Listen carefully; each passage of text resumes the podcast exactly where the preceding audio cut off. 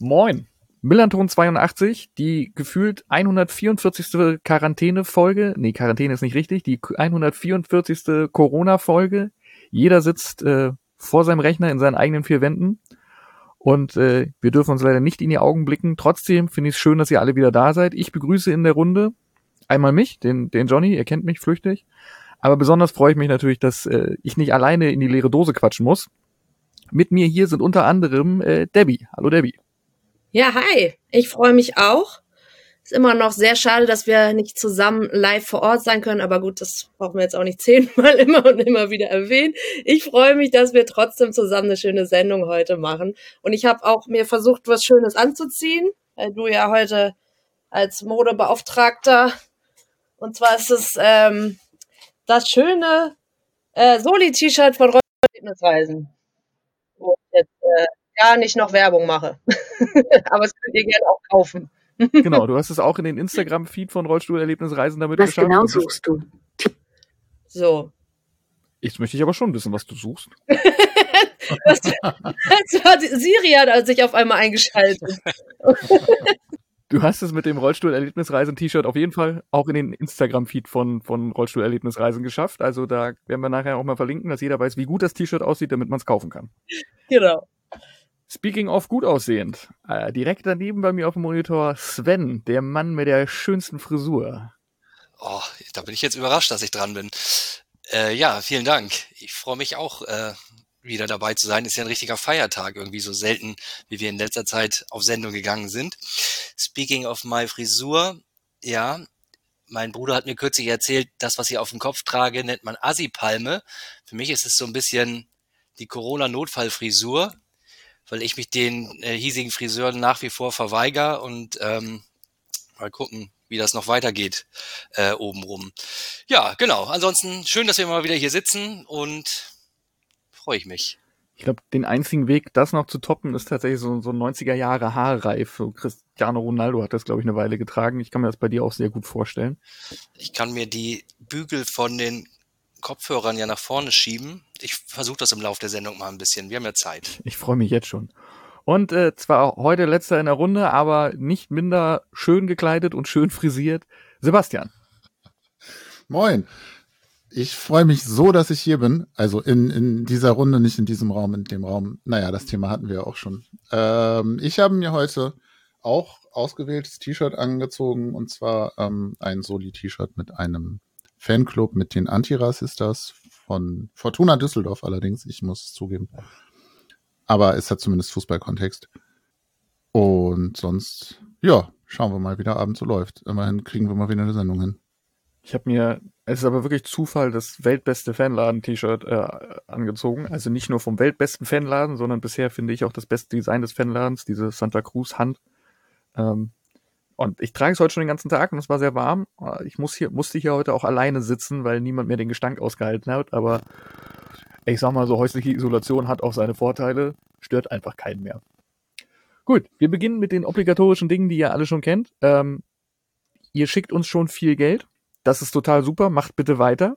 Ähm, wir können uns dann dementsprechend andere schöne Dinge leisten, nicht nur neue T-Shirts für mich und äh, auch ein Friseurbesuch für Sven, sondern auch Technik, Ausstattung ähm, und andere tolle, tolle Dinge, damit ihr uns weiter hören könnt. Deswegen, wenn ihr die Möglichkeit habt, kleine Beträge gerne über den bekannten Spenden-Button bei uns einreichen.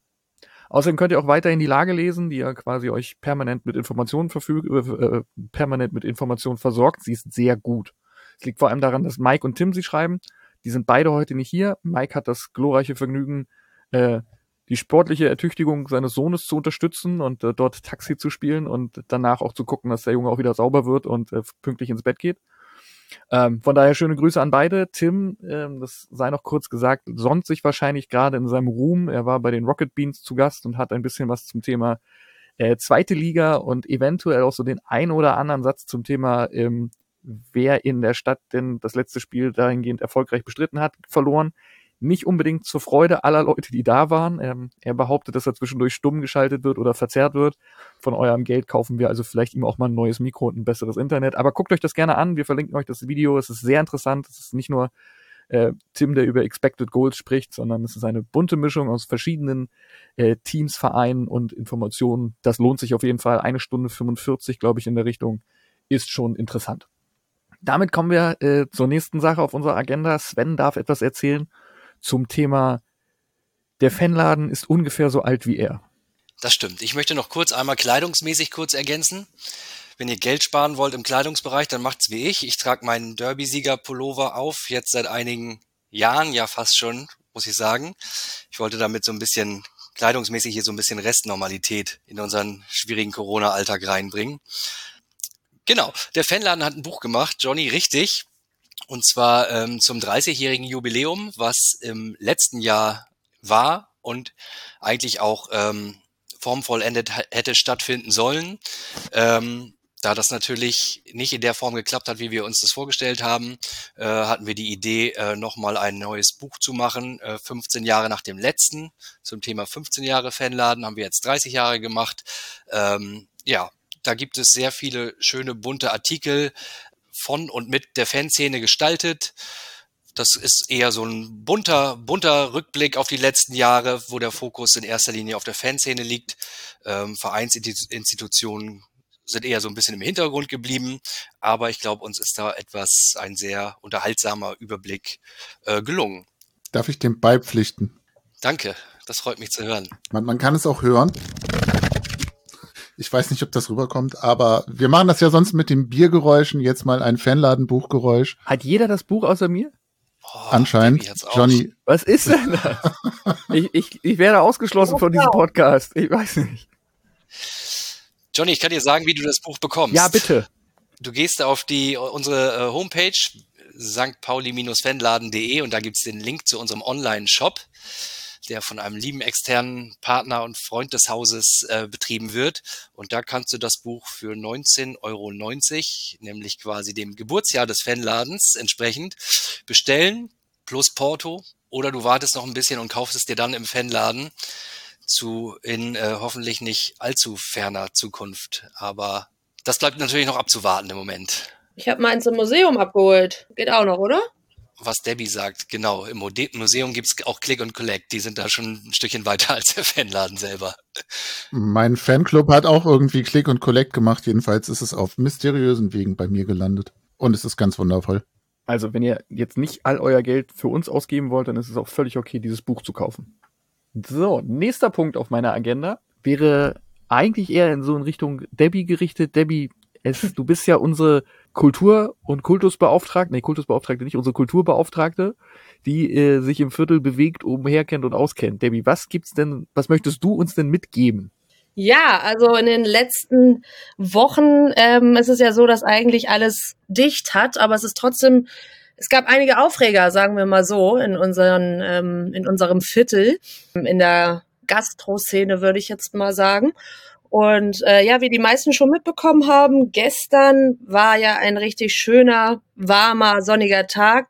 Aber für die Besitzer des Maharaja, einem indischen Restaurant für unsere Zuhörer, die nicht aus Hamburg kommen, das auf der Ecke Neuer Kamp und Budapester Straße gerade sich noch befindet und da soll ein sechsstöckiges äh, Bürogebäude hinkommen.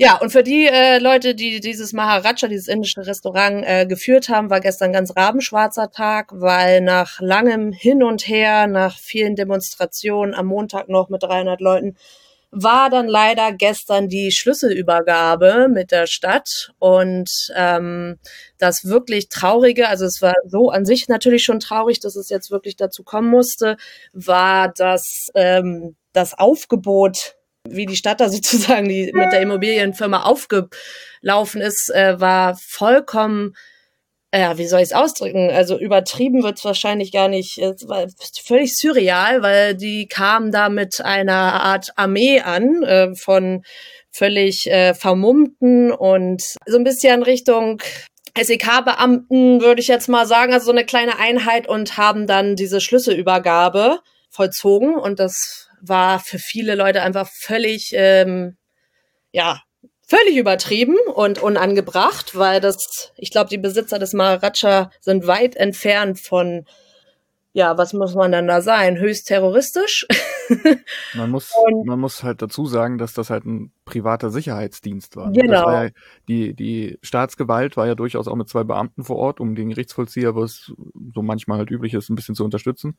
Aber die, die, ich glaube, Sprinkenhoff ist das. Ihr könnt das auf dem, auf dem, unter anderem auf dem Instagram-Profil vom Zoo sehr gut nachlesen. Hat halt sich gedacht, dass es dann auch noch sinnvoll ist, einen privaten Sicherheitsdienst äh, dazu zu holen, die halt dann tatsächlich so aufgelaufen sind, als wollten sie wenn du den Eignungstest bei der Polizei halt failst, dann kannst du scheinbar bei der, bei dem Laden noch was werden. Ähm, gibt auch einen sehr interessanten Beitrag zum Thema, wie das Logo von denen aussieht. Blue Ribbon nennt sich das, glaube ich, in die Richtung. Also es ist alles, das war super strange und total übertrieben. Und ähm, dann hatte der weltbeste Fanladen, hatte ja auch bei Instagram noch gepostet oder eine Story daraus gemacht, dass das ja auch gar nicht unbedingt rechtens ist, wenn man sich als Sicherheitsdienst so kleidet wie die Polizei.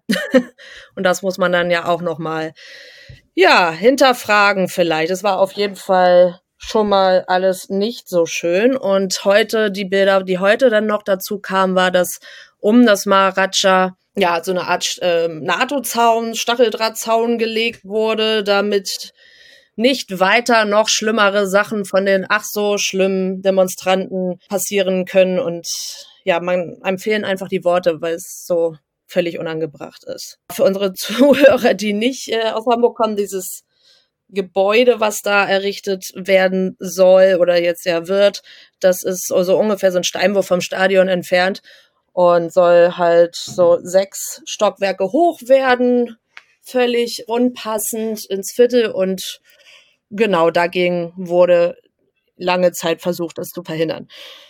Ja, Soweit. Ansonsten sieht es in der Gastroszene natürlich weiterhin nicht so schön Corona-bedingt aus. Logischerweise, was ja auch gut ist, kann man erstmal nicht öffnen und ähm, was man ja auch immer wieder so hört aus der Politik und ähm, in den Medien, dass irgendwann so ein paar Eröffnungsfantasien jetzt äh, im Raum schweben und was halt immer ein bisschen deutlich wird, ist, dass die Gastroszene überhaupt nicht mit einbezogen wird. Dann hat halt das Barkombinat auch nochmal wieder eine Stellungnahme rausgebracht, in der halt auch steht, dass halt, ja, wenn so Fantasien wie das jetzt halt überall Tests gemacht werden sollen, wenn wir dann irgendwann mal wieder aufmachen können oder wenn die Kneipen mal wieder aufmachen können, dass es dann mit Tests gehen soll.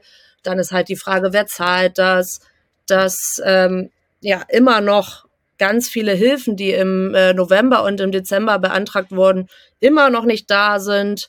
Und ja, es geht der Gastro nicht so gut, würde ich mal sagen, und auch dem Bad so in unserem Viertel im Allgemeinen jetzt gesagt. Und genau, das Barkombinat Kombinat hat dementsprechend da auch nochmal wieder einen offenen Brief an den Senat, an den Hamburger Senat geschrieben. Könnt ihr auch gerne euch nochmal durchlesen. Können wir ja auch nochmal verlinken. Und ansonsten gab es noch einen Aufreger, den habt ihr auch sicherlich alle mitgekriegt, ähm, wo er die große Schwester des Barkombinats, das Clubkombinat mit zu tun, also die waren jetzt nicht der Grund für den Aufreger, aber in diesem Clubkombinat ähm, ist ja noch auch das Docs und die große Freiheit mit drin und da gilt es jetzt gerade zu überlegen, ob das noch weiterhin so bleiben soll, weil ja seit fast einem Jahr oder vor fast einem Jahr haben der, das Docs und die große Freiheit ja zu einer ähm, Aktion aufgerufen bei Facebook, dass man mal äh, die normalen Medien so ein bisschen, die Mainstream-Medien, wie sie es damals nannten, so ein bisschen außer Acht lassen sollte und äh, ein bisschen mehr alternativ in Tüdelchen denken soll.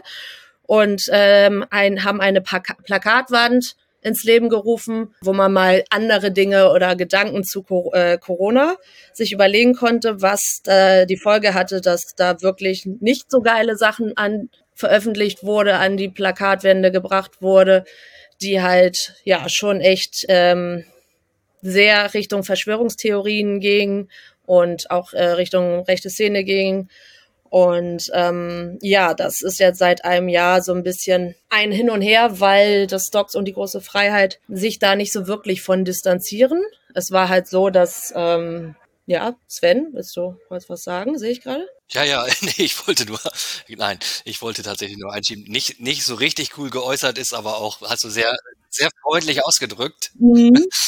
so ein bisschen uncool ausgedrückt. ich bin wieder sehr emotional. Nein, es war auf jeden Fall ganz und gar nicht cool. Äh, ja, also von, von der Reihenfolge her war es ja so, dass zuerst FKP Scorpio, ja, glaube ich, ähm, einen Brief geschrieben hat. Korrigiert mich, wenn es anders war. Dass, äh, also genau, diese Plakatwände waren halt draußen und die haben, es ist ja eine ähm, Konzertfirma, die 90 Prozent der Konzerte in der großen Freiheit und im Docs sind über diese Firma. Die haben sich dann geäußert und gesagt, so, Docs und große Freiheit, äußert euch mal dazu. Was ist da los? Warum ähm, lasst ihr es zu, dass sowas veröffentlicht wird? Sebastian?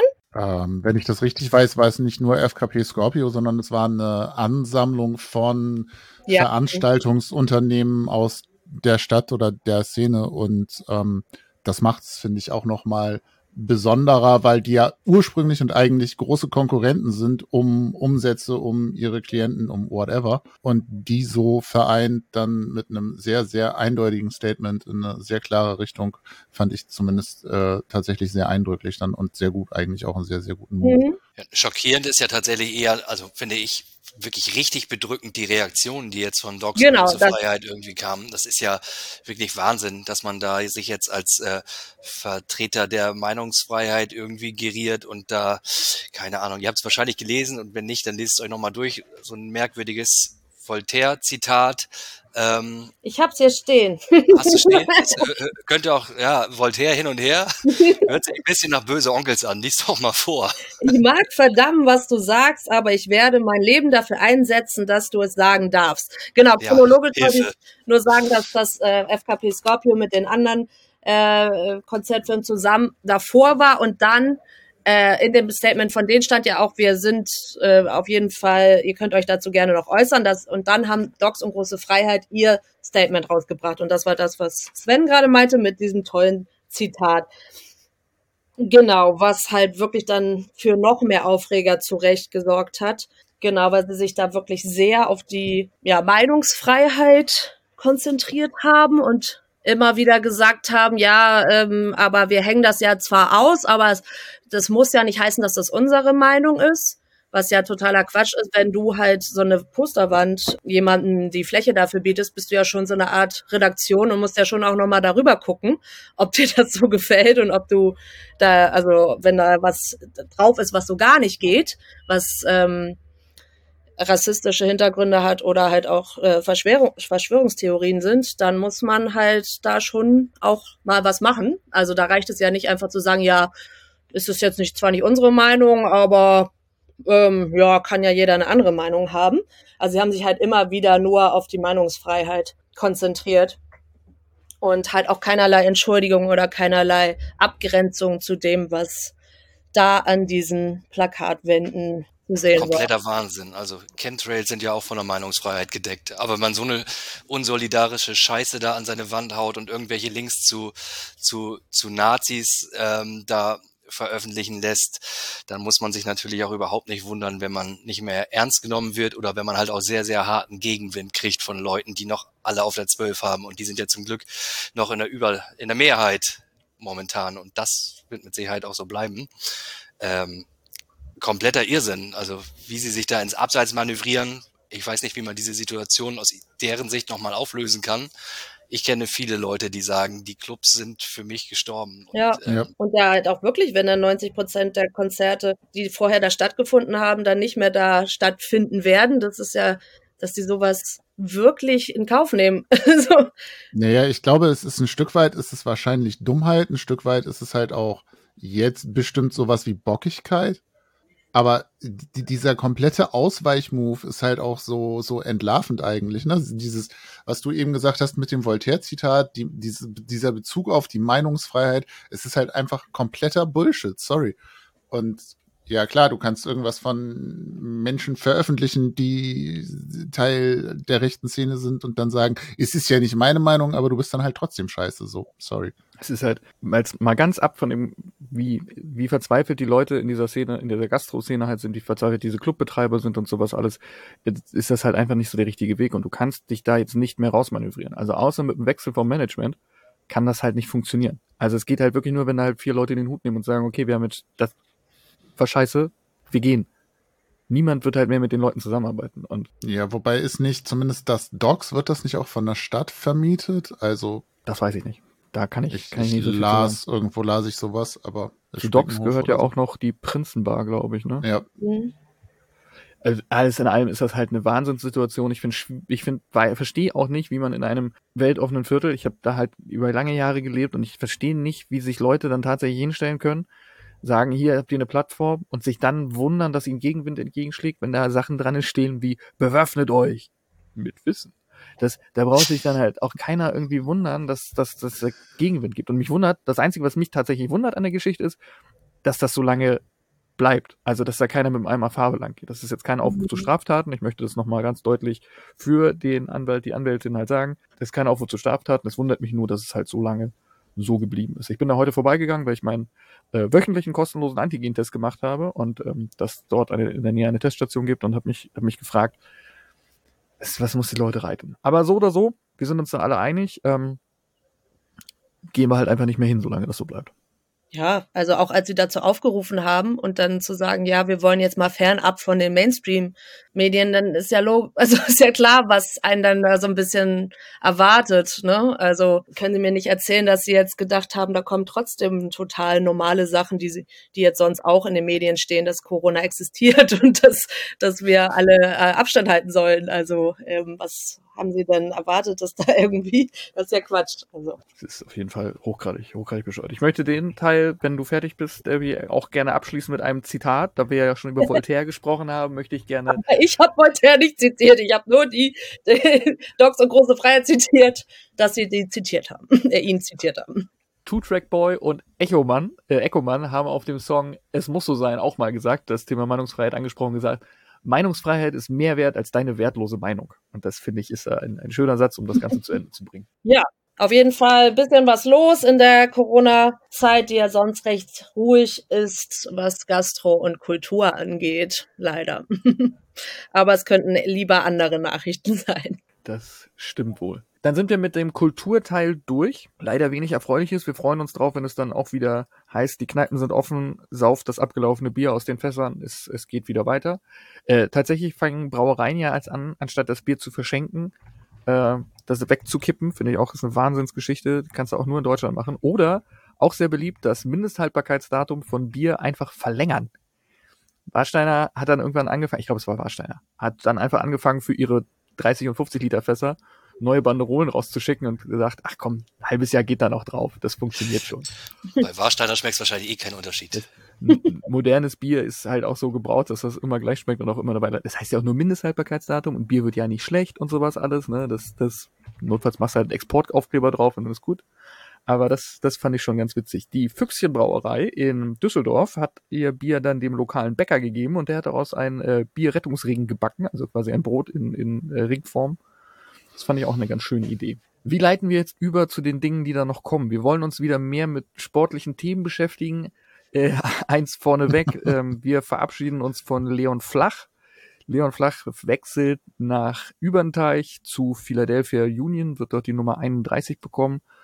Ähm, viel Glück, viel Erfolg. Schade, dass es halt nicht so wahnsinnig gut in langer Form bei uns geklappt hat. Ich erinnere mich an diesen Wahnsinnsschuss gegen Fürth. Guter Typ. Ich wünsche ihm nur das Beste und alles Gute. Unser kommender Gegner, äh, Eintracht Braunschweig, verzeichnet aktuell wieder Corona, äh, mögliche Corona-Infektion. Das heißt, während wir hier sprechen, wissen wir noch gar nicht, ob wir Montag uns darüber aufregen können, dass wir montags Fußball gucken müssen. Äh, derzeit ist der Trainer und ich glaube zwei Spieler in erstmal in häuslicher Isolation weil ein Schnelltest quasi das positive Ergebnis gezeigt hat und man jetzt den PCR-Test abwartet. Also im Moment der Aufnahme wissen wir noch nicht genau, ob montags, also Montagsspiele sind immer noch scheiße, aber wir wissen nicht, ob wir das wieder sagen können. Und jetzt kommen wir zum spaßigen Teil. Äh, bei mir auf dem Zettel steht nämlich drauf, dass Sven jetzt noch etwas sagen möchte zum Thema. Weißt du, wir fangen einfach mal an mit Katar. Wir machen das hier gerade in der Länderspielpause, diese Aufnahme. Und äh, das, es gibt keine bessere Überleitung zum Thema Katar, Sven. Wie positioniert sich der Fanladen? Ja, wenig überraschend ähm, ist der Fanladen nicht begeistert von der anstehenden WM in Katar. Und ja, ich meine, generell ist es natürlich so, dass uns Länderspiele eh am Arsch vorbeigehen. Allerdings in dem Fall ähm, jetzt eine WM in, äh, in, in Katar ist eine Sache, die absolut abzulehnen ist aus unserer Sicht. Also ähm, da wir kennen ja alle die Geschichten von den entrechteten Arbeitern, von den toten Arbeitern auf den Baustellen. Über das Thema Menschenrechte in Katar muss man, glaube ich, auch nicht reden. Ähm, oder muss man reden. Aber ähm, das wird jetzt ein bisschen ausführlich hier oder das könnte die Sendung füllen. Ähm, von daher sagen wir als Fanladen ganz klar, äh, diese WM sollte boykottiert werden und haben uns dementsprechend auch auf die Unterstützerinnenliste ähm, der sehr guten Webseite boykott-katar.de setzen lassen. Ähm, haben sich auch mittlerweile einige andere ähm, Faninstitutionen und auch Fanclubs auch rund um den FC St. Pauli draufsetzen lassen. Ist eine gute Seite, solltet ihr euch alle mal angucken. Und ja, also finde es einfach, naja gut, das Kind ist natürlich jetzt erstmal in den Brunnen gefallen. Ähm, die Proteste werden jetzt das erste Mal oder werden zunehmend lauter, jetzt mit Beginn der WM-Qualifikation, so nehme ich das zumindest wahr. Ähm, aber im Hintergrund hat man sich natürlich schon über die letzten Jahre viel darüber aufgeregt, Argumente, die da gekommen sind, wie zum Beispiel, oh, was hat eine WM in einem Land ohne gewachsene Fankultur zu, sagen, das, zu suchen, das ist eine Sache, die würde ich jetzt persönlich überhaupt nicht unterschreiben. Das ist mir alles relativ wumpe. Aber es gibt genug andere Gründe, die dagegen sprechen. Und die Argumente, die von Seiten des Fußballs kommen, dass äh, quasi der Fußball ja Entwicklung in die Länder bringen würde und dann auch für ähm, nachhaltige Nachhaltigkeit und Menschenrechte sorgen wird, halte ich für sehr an den Haaren herbeigezogen, ähm, weil letztendlich ist es natürlich ein, ein, ein schlimmes Regime, was politische und vor allem auch wirtschaftliche Ziele verfolgt und dadurch natürlich extrem gestärkt wird. Und von daher ähm, würde ich super finden, wenn ihr alle die Seite boykottkatar.de mal anguckt und euch da den Forderungen anschließt.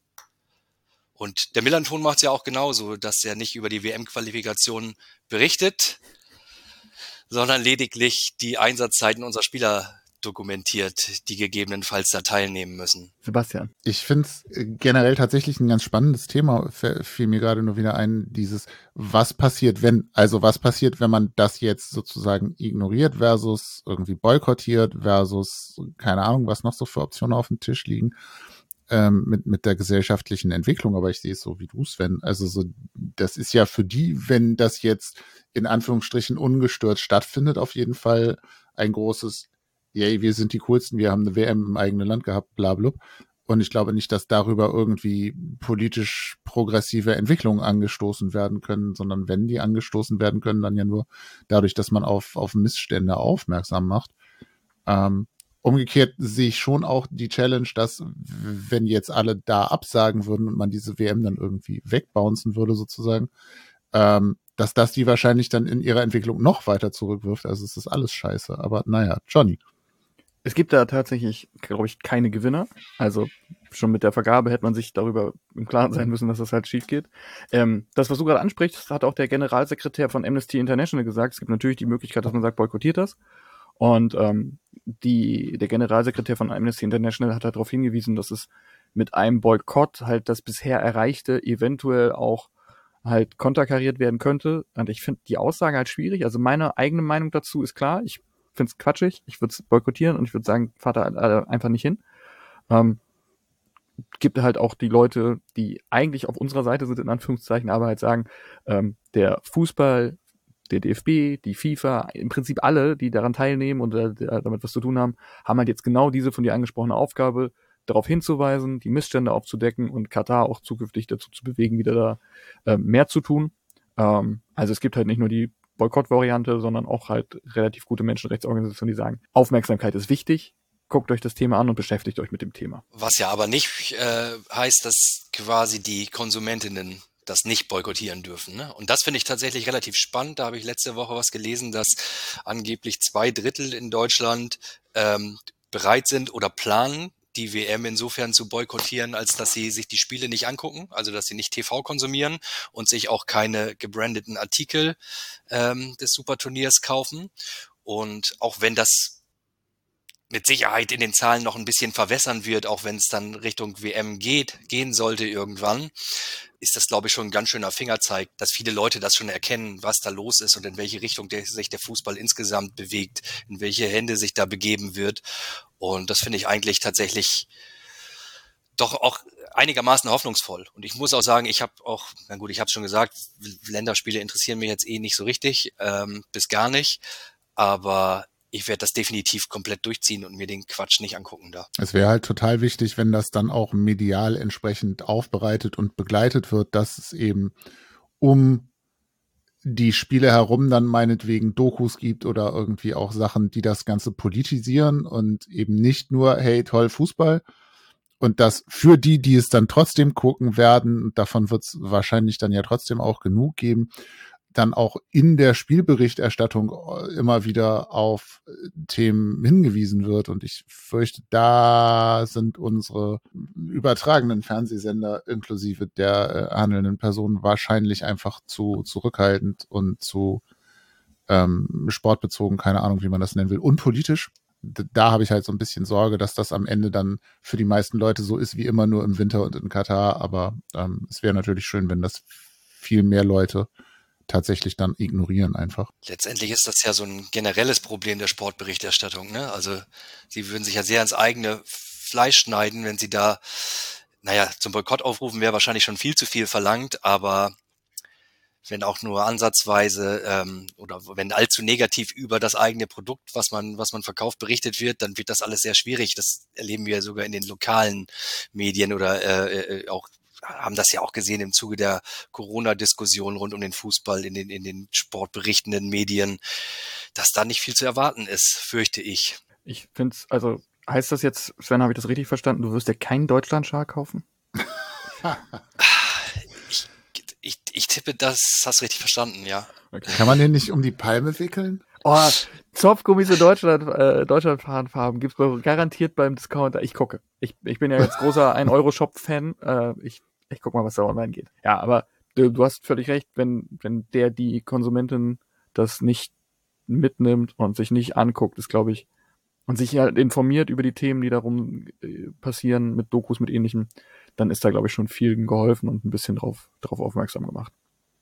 Wir verlinken euch die Artikel hierzu, die wir hier besprochen haben, beziehungsweise die Website natürlich wie immer, ähm, so dass ihr euch das ein bisschen angucken könnt, äh, angucken könnt, durchlesen könnt und dementsprechend wie immer unsere sehr gut recherchierte Meinung teilt. So, was haben wir noch auf der Uhr? Ich wollte gerade sagen, sehr gut recherchierte Meinung ist die super Überleitung zum sportlichen Teil, oder? Ja, du darfst was erzählen zum Thema Hauptdokumentation. Bitte, Sebastian. Hey. Ja, das war, äh, ich möchte sagen, die, die Hauptdokumentation, also lass mich anders einsteigen. Ähm, es lief am vergangenen Wochenende, am Samstagabend, meine ich, im linearen Fernsehen eine Dokumentation zu dem Themenkomplex Hop-Beschimpfungen ähm, aus der ähm, Münchner Gästekurve in dem gefühlt ungefähr vorletzten Spiel in irgendeinem Stadion, wo dann ja das Spiel unterbrochen wurde, wo sich die Herren Rummenigge und Hopp, glaube ich, quasi Arm in Arm dann auf den Platz gestellt haben, während das Spiel unterbrochen war und irgendwie es aus Mannschaftskreisen beider Teams Solidaritätsbekundungen mit dem armen, armen Herrn Hopp gab, weil er eben aus der Fankurve unflätig beschimpft wurde. Über die Beschimpfung könnte ich mich tatsächlich aufregen, aber aus äh, anderen Gründen. Und ähm, dann gab es ja im Sportstudio irgendwann letztes Jahr im Frühjahr, glaube ich, noch ein Interview mit Herrn Hopp, wo es äh, die, die Kritik gab, dass diese Fragen eben viel zu soft waren und dass da überhaupt nicht kritisch nachgefragt wurde. Und daraus hat sich dann der Interviewende, ich habe dummerweise den Namen gerade vergessen, äh, aber die Vorbereitung ähm, zu dieser, zu diesem Teil hier ist auch quasi live während der Sendung passiert. Ähm, ich habe die Doku halt gesehen. Ähm, jedenfalls, anyway, der hat sich halt nochmal eine Dreiviertelstunde Zeit genommen, hat eine Doku produziert, in der er das Thema nochmal versucht, von unterschiedlichen Seiten aufzubereiten, unter anderem mit einem Interview mit dem Anwalt von Dietmar Hopp, weil Dietmar Hopp selber wohl nicht zur Verfügung stand, unter anderem mit einem Interview mit Uli Hoeneß und aber auch mit Interviews mit zwei Menschen aus der Ultraszene von Bayern München und ähm, ich meine, er heißt Jan-Philipp Krosiecki aus Dortmund ähm, die eben die Fanperspektive zu dem Thema nochmal vertreten. Und ich fand diese Doku tatsächlich relativ differenziert und sehr ähm, interessant zu sehen. Ähm, würde auch wirklich dazu empfehlen, sich das mal anzugucken. Ich habe mich, die meiste Zeit habe ich mich aufgeregt, weil halt gerade die Funktionärstatements oftmals einfach nur zum an den Kopf fassen oder den Kopf an die Wand schlagen, je nach Stimmung anregen, aber ähm, dafür, wie dieses Thema in der Sportberichterstattung letztes Jahr behandelt wurde, fand ich das schon wunderbar differenziert und auch ähm, wirklich bemüht, da unterschiedliche Perspektiven auf das Thema auch aufzugreifen und nicht eine reine ähm, Schuldfrage in Richtung Fanszenen zu stellen. Fand ich sehr sehenswert. Also der Anwalt von äh, Dietmar Hopp sagt übrigens auch, dass ja Dietmar Hopp eigentlich der letzte echte Fußballfan ist. Ne? Das ist dafür, dass du es nicht geguckt hast, hast du das perfekte Zitat rausgeholt, ja? Das muss man. Ich, äh, das, das ist ja mein Job. Ich fange äh, morgen. Ich habe heute meinen letzten Tag in meiner alten Firma und fange morgen in der neuen Firma an. Und mein Job ist es jetzt aus relativ wenig, ne, quasi keinem Wissen, trotzdem über die richtigen Sätze zu finden. Mhm. So wie jetzt passiert. Jochen Breyer heißt im Übrigen der Journalist, der das auch im Sportstudio damals moderiert hat. Jochen Breyer und Jürgen Kruse, nur für die, die es ähm, noch nicht wissen. Genau. Und da muss man auf jeden Fall dann auch doch nochmal eine Lanze brechen für Sportjournalismus. Also die, die Doku ist echt gut. So, so missglückt das Interview im Sportstudio seinerzeit war. Oder was heißt das Interview? Ich glaube, man hat Hopp gesehen, wie er vom Teleprompter seine vorgefertigten Antworten damals abgelesen hatte. Das war schon peinlich genug. Aber das war ähm, tatsächlich eine, eine sehr gute Doku. Und es ist ein, ein Zitate-Fundus. Also mein absoluter mein absolutes Highlight war zum Beispiel das Hönes-Zitat, der sich ähm, dem ähm, Dokumacher äh, getroffen hat und äh, zu ihm sagte, ihr Journalisten, ihr macht euch das immer viel zu einfach, ihr versucht immer beide Seiten zu betrachten oder beide Seiten zu verstehen. Absoluter Wahnsinn, ne? In welchen in welchen Sphären sich die Leute äh, äh bewegen. Denn Uli Hoeneß auch noch gesagt, dass äh, Dietmar Hopp aus seiner Sicht der sozialste Mensch der Welt sei. Ja weil er auf dem Golfplatz, wo andere Leute nur fünf bis zehn Euro für ein Wasser geben, durchaus auch mal 20 bis 50 Euro für einen grünen Apfel raushaut. Der will einfach, dass es den Menschen gut geht. Also Parallelgesellschaft ist mir da so ein bisschen in den Kopf ja. als Begriff. Das ist absoluter Irrsinn. Er ist ein Philanthrop. Es, es ist, ich möchte gerne mit beiden Golf spielen und dazu noch Peter Neururer dazu. Ich glaube, das wird eine richtig gute Runde. Absolut. Ich glaube auch, also irgendwie gerade bei Hoeneß habe ich auch null das Gefühl, dass er an irgendeiner Stelle versteht oder überhaupt eine Bereitschaft hat zu verstehen, woher dieser Konflikt kommen könnte. Das ist völlig, ja, Parallelgesellschaft trifft es, ne? Äh, der Dietmar ist ein guter Freund von mir, der ist voll nett, wenn wir gemeinsam unterwegs sind. Deswegen kann der nicht an irgendeiner Stelle irgendwas Negatives, bla. Es ist völlig absurd eigentlich. Absolut. Fantastisch. Auch der Anwalt von Dietmar Hopp, der quasi ja dafür gesorgt hat, dass der eine Fan von Bayern München oder das Mitglied der Schickeria ähm, vor Gericht gestellt wurde. Am Ende der Doku sagt, also er ist jetzt verurteilt worden oder hat eine, einen Strafbefehl bekommen ähm, und sagt am Ende selber, äh, für das Vergehen wäre ich sein Anwalt gewesen, den hätte ich rausgepaukt. Das ist wirklich, ja. man sitzt davor und denkt die ganze Zeit, irre, was für Leute da in diesem Zirkus irgendwie mitspielen, ähm, ist, ist einfach unglaublich. Und ich meine, es war auch der Anwalt, äh, der gesagt hat, wenn Stadionverbote und andere Strafen gegen renitente Fans nicht helfen, dann müsste man da mal Hausdurchsuchungen auch mal vorgehen. Das ist das ist wirklich unglaublich. Also tatsächlich Hausdurchsuchung als Mittel der Strafe ist einfach, also es ist ein, es ist ein Fundus an unglaublichen Perlen, diese Dokumentation. Solide 44 Minuten. Guckt's euch an. Was auch noch Teil der Doku ist, das vielleicht noch hinterhergeschoben ist, ähm, äh, ein Gespräch mit dem damaligen DFB-Präsidenten und dem äh, damaligen Vizepräsidenten, die sich wohl auch ob dieser Causa äh, entzweit haben, weil ähm, die Herkunft dieser ganzen Diskussion ist ja eigentlich, dass der Verband mal abgesehen hat, davon Kollektivstrafen durchzusetzen und dass das eben wieder gemacht wurde, ist dann ja der, die Ursache dafür, dass eben diese Proteste im Stadion im Prinzip stattgefunden haben. Und ähm, da auch so ein bisschen ein paar Jahre später quasi einen Blick hinter die Kulissen wahrzunehmen oder anderthalb Jahre später, ähm, wie da die Diskussion offensichtlich auch verbandsintern geführt wurde und wie deutlich abweichend die Fronten da sind, ähm, ist halt schon ähm, sehr krass.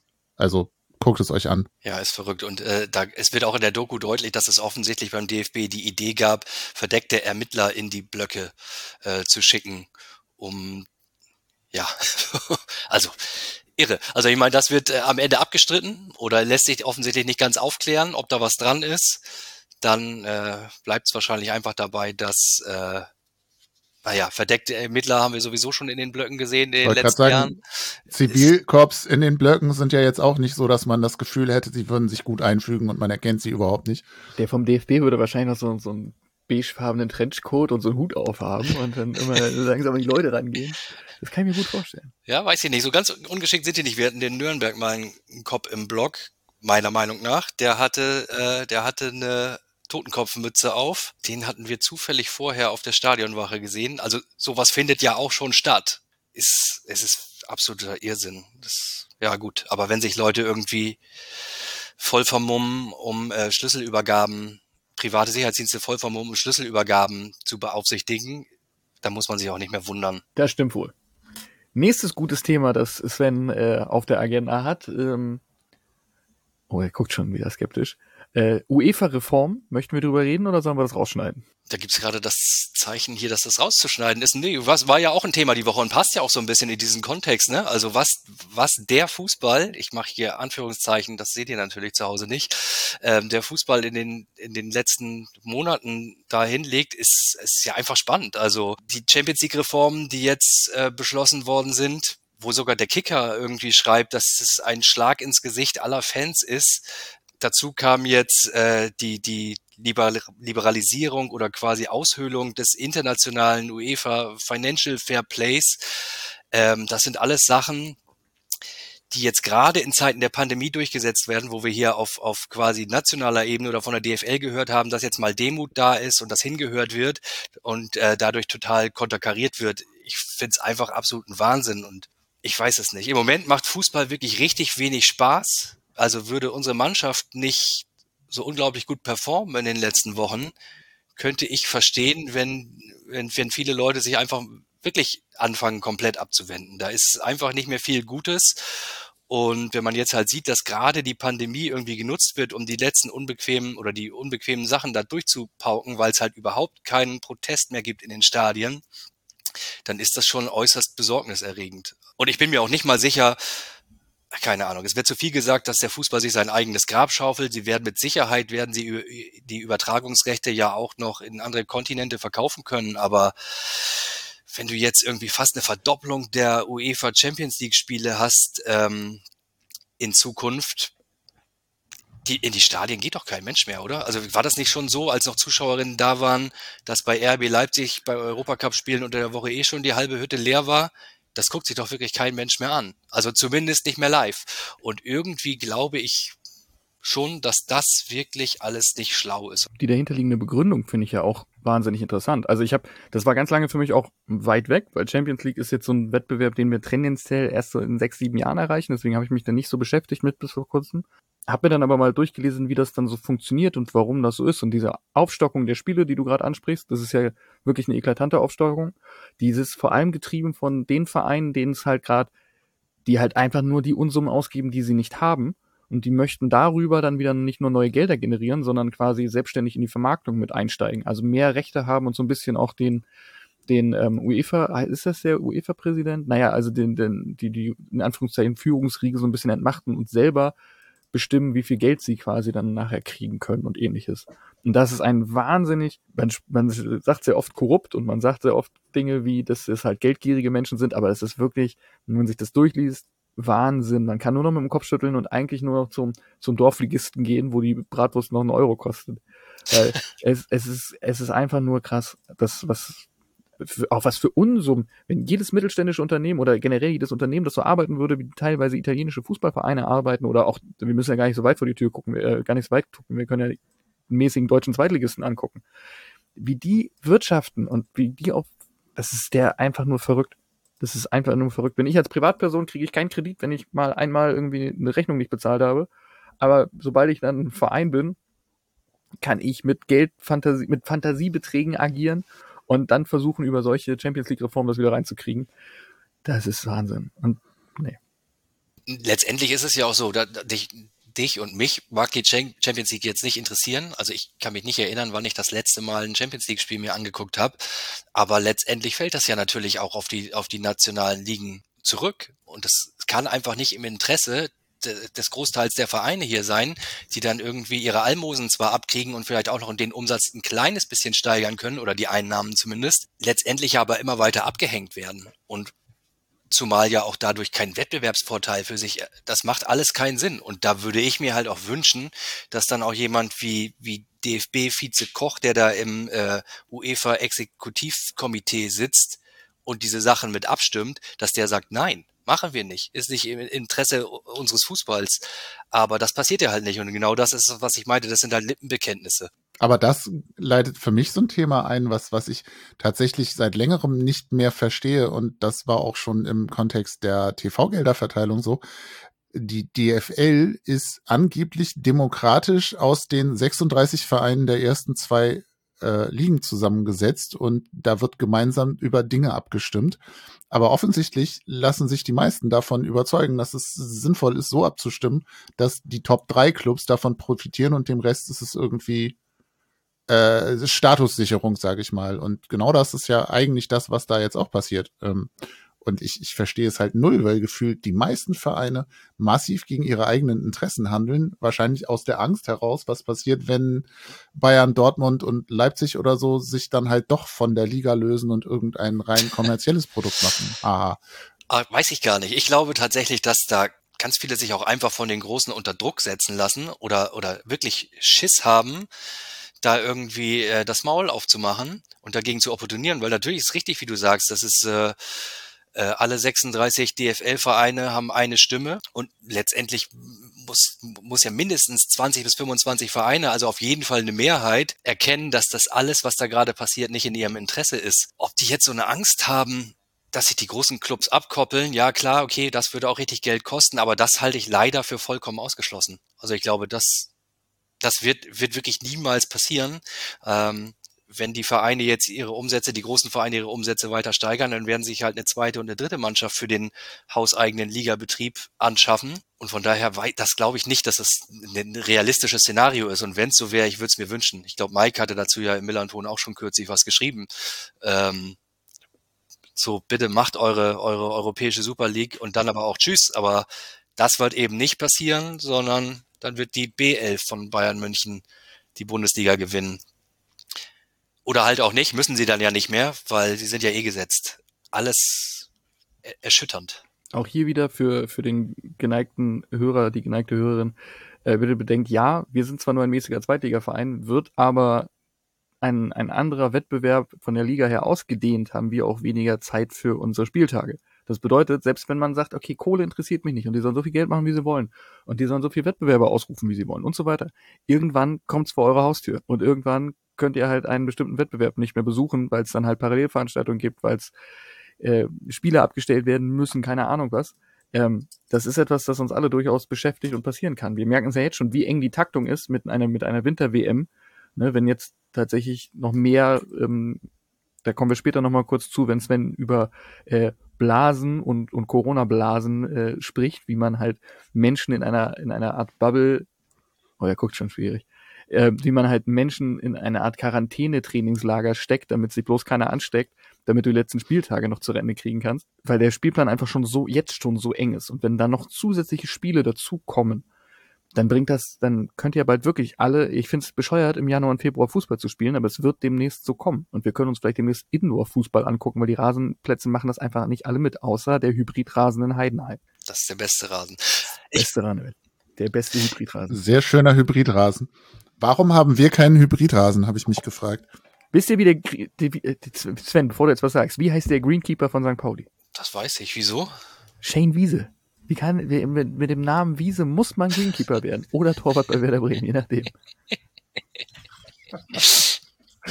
ja, sehr lustig. Aber äh, nochmal kurz abschließend zu dem anderen Thema, was ich mir tatsächlich echt wünschen würde. Also, das ist ja Einigkeit wirklich über alle Fanszenen hinaus, dass diese UEFA-Reformen, die da gerade getroffen werden, absoluter Bullshit sind. Was ich mir tatsächlich wünschen würde und was auch glaube, glaube ich ein gutes Mittel wäre, wäre tatsächlich, wenn die Fanszenen der Groß, also der teilnehmenden Vereine, nenne ich sie mal an der Champions League, einfach sagen, wir fahren da nicht mehr hin. Wäre ein Zeichen, würde wahrscheinlich auch an der Situation nichts ändern. Aber ähm, das ist etwas, was einfach zu bewerkstelligen wäre. Also naja, einfach, also wir hängen alle mit dem Herzen dran. Das ist jetzt leicht gesprochen hier aus St. Pauli, dass ich mit RB Leipzig nicht irgendwo nach egal fahren muss. Aber ich glaube, da muss der Protest in die Stadien oder eben nicht durch Abwesenheit glänzen und das Produkt irgendwie verkümmern lassen oder zumindest ihm keinen glanzvollen Rahmen mehr verschaffen. Wäre was, was ich mir wünschen würde. Können wir dann ja in zwei, drei Jahren mal ausprobieren. Ja, ich wollte gerade sagen, also wenn wir mal ein Champions League Spiel bestreiten, dann boykottiere ich das auf jeden Fall. Da kannst du mal vorausgehen. so ich suche gerade nochmal, ich glaube, ich habe euch Quatsch erzählt. Er heißt gar nicht mehr Wiese. Wenn Mike dabei wäre, der wüsste das. Es gibt jetzt einen neuen Greenkeeper irgendwie die Tage, aber ja. Es gibt äh, Jürgen Schütte, Leitung Stadion und Liegenschaften und der hat ja ein ganzes Team um sich äh, ringsrum. Der Jürgen hat jetzt einen neuen eingestellt und der kommt aus, nicht aus Heidenheim. Der kommt aber irgendwo weit hergereist, Schade extra eigentlich. für den Rasen tatsächlich. Mehrere hundert Kilometer. Das kann also nur gut werden, wenn da so viel Herzblut und Engagement reingesteckt wird. Ich, ich, wir bringen das in äh, Erfahrung und machen eine Sondersendung äh, zum Thema Rasen bei sich bietender Gelegenheit. Ich habe im Übrigen gerade mal recherchiert. Laut Herstellerangaben muss mit einer Anfangsinvestition von 450.000 bis 500.000 Euro für einen Hybridrasen gerechnet werden. Aber die Zahlen, die kursieren, wenn wir mal wieder den Rasen austauschen, liegen doch auch nee, irgendwie bei 400.000 oder so, wenn ich das richtig in der Birne Du musst ja die Batterien auch immer wieder aufladen dann beim Hybridrasen. Das kostet natürlich auch. Du hier die mit dem Hasen dran und dann geht das schon. Oh. Oder wir fahren die halbe Saison halt mit Diesel. Das geht ja auch. Wie seriös wir diesen Podcast hier zu Ende bringen. Das ist wirklich gut. Wir waren ist aber, auch ein bisschen später heute als sonst. äh, tatsächlich habe ich mich immer gefragt bei Hybridrasen, wir tauschen unseren Rasen ja, wenn der ausgelatscht ist. Und bei Hybridrasen ist ja ein gewisser Anteil an Polygras da mit drin. Und aber der normale Rasen wird doch auch ausgelatscht. Musst du dann auch den Hybridrasen, also musst du auch die Kunststofffasern da drinnen mittauschen? Oder du klappst die Kunststoffmatten hoch und siehst da drunter, ich weiß es nicht, aber ähm, wahrscheinlich schützt ja auch der äh, Kunststoff- oder äh, Rasenanteil den Naturrasen davor, dass er zu kaputt wird. Also da sind ja dann auch so, so Matten drüber, über dem äh, der, der Erde sozusagen. Eh, ich bin kein großer Rasenexperte, ich sage es offen, aber ähm, möglicherweise äh, schützt das ja dann auch vor diesem ausgetretenen Problem, was du halt irgendwie bei uns oder ähm, in Karlsruhe oder so ja übel gesehen hast. Warum funktioniert denn Rasen auf Plätzen wie in Freiburg zum Beispiel so viel besser als bei uns? Wegen die Ventilation. Sehr schön. Sehr gut. Außerdem haben die so viel Sonne da unten. Da bist du ja immer neidisch, wenn du irgendwie den Wetterbericht guckst. In Freiburg ist immer geil. Die haben aber, glaube ich, die können neun Jahre lang drauf spielen, ohne dass sie den Rasen tauschen. Ich, in mir gärt das Thema einer Sondersendung zwischen den Saisons, in der wir uns tatsächlich mal mit Menschen wie Greenkeepern und, und, und äh, ähnlichen auseinandersetzen. Das wird super. Sollten wir machen. Und gern ist ja dein Thema, also. Das, äh, das ist jetzt schon. Ich finde es jetzt schon schwierig, wieder zurück zum, zum sportlichen Thema zu kommen, weil in meinem Kopf direkt Polygras passiert. Ja, also ich gerade echt so krass, als Sven das gerade alles nochmal so gesagt hat, war ich jetzt auch gerade ein bisschen still, wie, wie wichtig das einfach auch ist, dass wir wieder ins Stadion kommen, ne? dass man halt auch mal wieder seinen Protest ausdrücken kann in Choreos, in Bannern, wie auch immer. Und das findet jetzt einfach alles nicht statt. Und die können da einfach munter, munter planen ohne dass jemand zumindest aus der Fanszene irgendwas dagegen setzen kann. Das ist schon, schon düster alles. Das ist nicht gerade eine gute Laune-Sendung. ja, es ist irgendwie nur düstere Themen, wo Corona ja schon so düster ist. Aber es sind auf jeden Fall alles Dinge, über die man nochmal nachdenken muss. Also ich finde so, die, die Rasendiskussion ist schon ein bisschen Highlight ja, gewesen. Ja, die Rasendiskussion, äh, okay. Aber. Ich wollte gerade sagen, die Stimmung hier im virtuellen Raum scheint mir zumindest jetzt auch nicht so katastrophal, wie sie sein könnte. Ja, wir über, über Quarantänetrainingslager sprechen. Ich bin gespannt. Ich wollte gerade sagen, ich wusste bis vor kurzem nicht, dass es so eine Planung gibt. Aber äh, Sven hat mich erleuchtet und ähm, mir mitgeteilt, dass es da Überlegungen gibt. Sven, vielleicht erleuchtest du auch die, die Runde. Ja, ich bin da auch nur so ähm, halb gut informiert. Es wird gemunkelt, sage ich mal, ohne Quelle, dass zwischen Spieltag 29 und 31, das sollte eine englische Woche sein, ähm, die DFL plant, alle Teams in ähm, Quarantänetrainingslager zu schicken. Und ich glaube, im Kicker habe ich es auch gelesen, der, die, VDV, Vereinigung der Vertragsfußballer, die Spielergewerkschaft, hat sich da schon gegen positioniert auch mit etwas merkwürdigen Argumenten, aber ich glaube, der Hintergrund der äh, Geschichte ist halt einfach, dass die DFL wirklich Schiss hat, diese äh, Saison nicht zu Ende zu bekommen, weil sollten Spieltage ausfallen, ist nach hinten die Saison diesmal nicht zu verlängern, weil da ja noch eine extrem wichtige EM in mehreren Ländern äh, ansteht, weswegen mit Spieltag 34 tatsächlich der finale Abpfiff erfolgen muss. Und äh, ja, dementsprechend ist sowas wohl in Planung. Den geht, glaube ich, schon ein bisschen die Düse und auch zurecht. Ähm, man hat sich ja auch beeilt, jetzt äh, als die, als das lustige Osterwochenende geplant war, zu versichern, dass das für den Fußball nicht gelte. Ich glaube, da sind auch einige Steine von den Herzen gefallen, als, ähm, als die Pläne wieder abgesagt wurden für die Osterruhe, wenn ich das hier auch nochmal zitieren darf, zeithistorisch. in zehn Jahren lachen wir alle drüber. Das wollte ich gerade sagen, wenn, wenn irgendwann mal jemand sagt, okay, jetzt will ich unbedingt den Millanton von vorne bis hinten durchhören und wir sagen jetzt sechsmal Osterruhe, dann, dann weiß kein Mensch mehr, was das für ein Drama und Buhai das war. Schon krass. Ähm, ja, das ist, kennt man, also solche, solche Blasenformate, nenne ich es jetzt mal, kennt man zum Beispiel aus dem US-Sport. Ähm, die NBA hat auch versucht, eine ähm, Saison dann zu Ende zu spielen, Corona-konform, und hat einfach alle Teams äh, nach Disney World eingeflogen und hat dann dort ähm, quasi neben Mickey und Goofy die Saison zu Ende gespielt. Nicht ohne halt doch ein bisschen infizierte Spieler mit einzuschleppen. Also die haben auch bei den Flugzeug oder nach den Flugzeugflügen halt gemerkt, okay, wir haben hier doch zwei, drei positive Tests. Aber da war das auch so, dass sie halt gesagt haben, wir müssen das irgendwie zu Ende kriegen. Es gibt keinen, keinen Plan B. Wir müssen fertig werden. Und die haben halt alle in Flugzeuge gesteckt und dann im, im Turniermodus quasi nach Ende äh, durchgespielt. Mich wiederum hätte sich die VDV wahrscheinlich nicht beschwert. Vielleicht ja, sollte man so im Heidepark hier. Ich wollte gerade sagen, die müssen nach, nach Brühl bei Köln zu Phantasialand fahren. Da haben die, glaube ich, auch keinen Bock drauf. Ja, aber es ist ein krasses, krasses Thema und zeigt halt auch, wie viel, wie sich der Fußball immer mehr so ein bisschen entfernt und, und hier werden Saisons im Amateurfußball abgebrochen. Der Hamburger Fußballverband hat auch ähm, die Saison abgebrochen. Es gibt teilweise keinen Sport mehr für, für Kinder. Das ist alles Wahnsinn, aber das muss halt durchgezogen werden, erste, zweite Bundesliga. Ähm, ist halt schwierig. Und wenn du dann halt Menschen fragst, aus diesem Fußballzirkus nach, in Anführungszeichen, der Sonderrolle des Fußballs, dann gibt es den Präsidenten von, von Darmstadt, ich habe den Namen vergessen, ich schätze ihn sonst für sehr doch fundierte Aussagen, der dann halt sagt, na ja, wir haben ja gar keine Sonderrolle. Und ich denke mir dann auch so, ja, anhand solcher Äußerungen merkt man, dass das halt nicht so ganz bei dir angekommen ist, was hier gerade irgendwie passiert. Schwieriges Thema auf jeden Fall.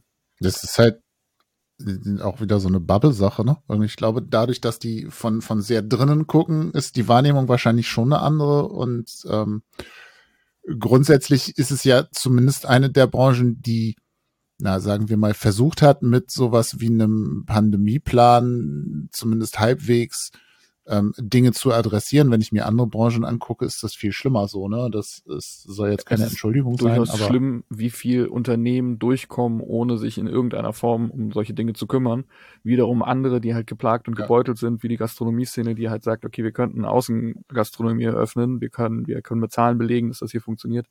Da wird's halt nicht gemacht, so ist schwierig. Funktioniert ja auch in anderen Ländern zum Teil. Es, es, es kann funktionieren, wenn man sich das bei anderen anguckt. Wir sind, glaube ich, alles ähm, zumindest auf diesem Thema keine Experten. Ähm, nichtsdestotrotz haben wir da natürlich wie zu einem fundierte Meinung. Ähm, deswegen ist es, es ist schwierig.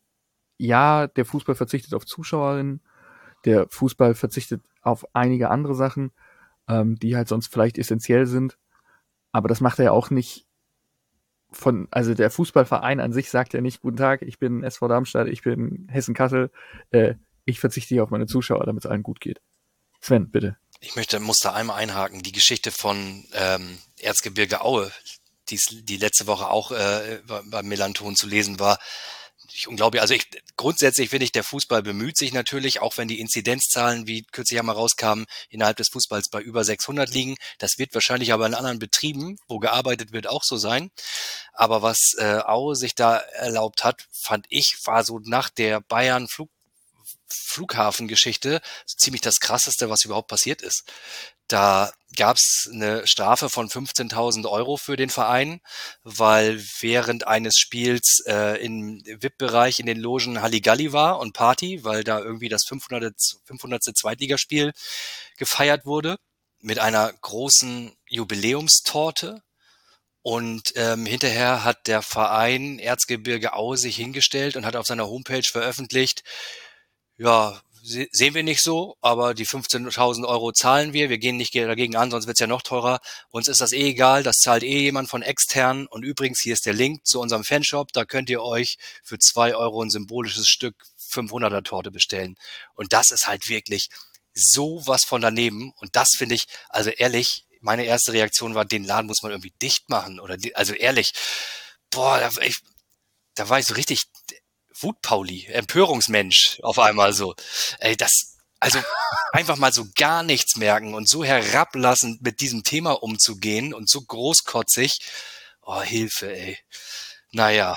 Aber das ist doch bei Aue, also sagen wir mal anders, Aue zeichnet sich ja schon länger durch ein ähm, ein, eine Führungsebene aus, die an, an diversen Ecken anscheinend diverse Schüsse nicht hört. Also ja, die also haben auch so einen, so einen Sonnenkönig-Präsident, da Leonhard, ne? Das ist auch, ja, ja, der ist auch ein ja. ganz witziger Typ. Oh, hatte, äh, die tragt, tragt die äh, Erzgebirge-DNA äh, und nach dem Motto, äh, wenn ihr noch keine Kinder habt, dann zeugt welche.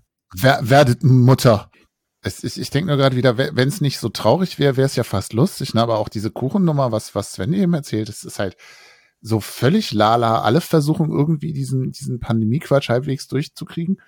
Und da so, ja, Ich habe abends noch mit meinem armen Kollegen aus Aue telefoniert, der war aber, der wollte nicht über das Thema reden. Sagt, oh, bitte nicht. also es gibt auch da gute, gute Menschen, glaube ich, aber an sich, ey, das, das kann man fast nicht glauben. Und, und also das ist natürlich auch was auf den ganzen Fußball zurückfällt. Da können sich alle noch wie Mühe geben und dann kommen solche Trottel an und machen da irgendwie so den dicken uncool. Der einzige Grund, warum das Stadion nicht geschlossen und der Verein nicht ausgeschlossen wurde, ist wahrscheinlich das ähm, Nudelgulasch, das es dort gibt. Alles, alles andere kann ich mir nicht erklären. Und sogar eine vegetarische Variante. Die gehen mit der Zeit. Also nicht überall, aber beim Catering schon. Schön. Gut. Dann sind wir, falls niemand mehr Gossip einbringen möchte, Ach so. Möchten wir über, über äh, Lemi, den ehemaligen Vorsänger von Dynamo Dresden, sprechen? Falls, also alle, ich möchte, ich möchte unbedingt. Ich das königliche Wir. Ich, ich, ich hab, ich stehe total, ich gucke mir heute immer noch seine Ansprachen an das Volk an, die er vor jeder Saison gehalten hat, in denen er alle äh, Dynamo Dresden-Fans äh, quasi auf die nächste Saison eingeschwört hat, immer mal gesagt hat, dass man vielleicht mal ein Bier weniger naschen soll und nicht immer in den Block reinmarachen soll und sowas alles. Und der hat halt wirklich immer seine, seine Leute auf Linie gebracht und sowas alles. Und irgendwann hat Lemi halt gesagt, pass mal, Freund, ich bin ein bisschen zu alt für den Kram, ich möchte gerne Dynamo noch verbunden bleiben, aber ich werde halt kein Vorsänger mehr bleiben. Hat auch ein Buch rausgebracht, ihr könnt euch ein Buch kaufen, äh, das, das er zumindest mitverfasst hat. Und jetzt hat er sich gedacht, wie kann man denn jetzt noch, also ihr könnt ab sofort beim Shop Lemüse in Dresden äh, tatsächlich von ihm gekochte äh, Gerichte ordern. Scheinbar kocht auch im Stadion, also ich verfolge das auf Instagram, ich kann das jedem nur empfehlen. Ähm, wenn ich das richtig sehe, kocht er ab und zu auf oder in dem Stadion und ähm, dann könnt ihr quasi eure Kohlrouladen, eure vegetarischen Kohlrouladen, also er macht auch sehr viel vegan und vegetarisch, direkt dort bestellen und auf den, auf den Pappen, die er dann bekommt, wo das Essen drin ist, ist tatsächlich seine Fresse drauf. Also der hat das original marketingmäßig darauf gebrannt und dann könnt ihr euch Lemüse vom Lehmann kaufen. Total super. Entschuldigung, vom Lemi. Ich, Du hast aber schon irgendwie, du hast so schöne und zeitintensive Hobbys. Warum? Ich weiß nicht, ich, hab, ich kann mir zum Beispiel so RTL 2 oder Vox kann ich mir halt nicht angucken, weil ich mich dann immer fremd schäme. Aber dem Typen kann ich echt, dem kann ich zugucken. Der kann mir Kochbücher vorlesen. Das ist Wahnsinn. Das ist, ist ich immer noch großartig, wenn er, wenn er von der Fanfreundschaft zu Sarajevo spricht oder sowas und dann hat er halt permanent diesen Dialekt drauf und, ah, Schön. Da fällt hier direkt die Lampe vom Schreibtisch. Was war, war, war das? War das deine Ich Lindenbüste? glaube, ich kriege vom Kabellock noch so eine, so eine Anfrage demnächst, ob ich Ehrenmitglied werden möchte oder sowas. Oder Ehrenmitglied, wie es vielleicht heißt. Schön. Ist das so ein kleines Flutlicht aus dem, aus dem, wie hieß das? Die Giraffen da in ähm, Dresden? Flutlicht Giraffen in Dresden.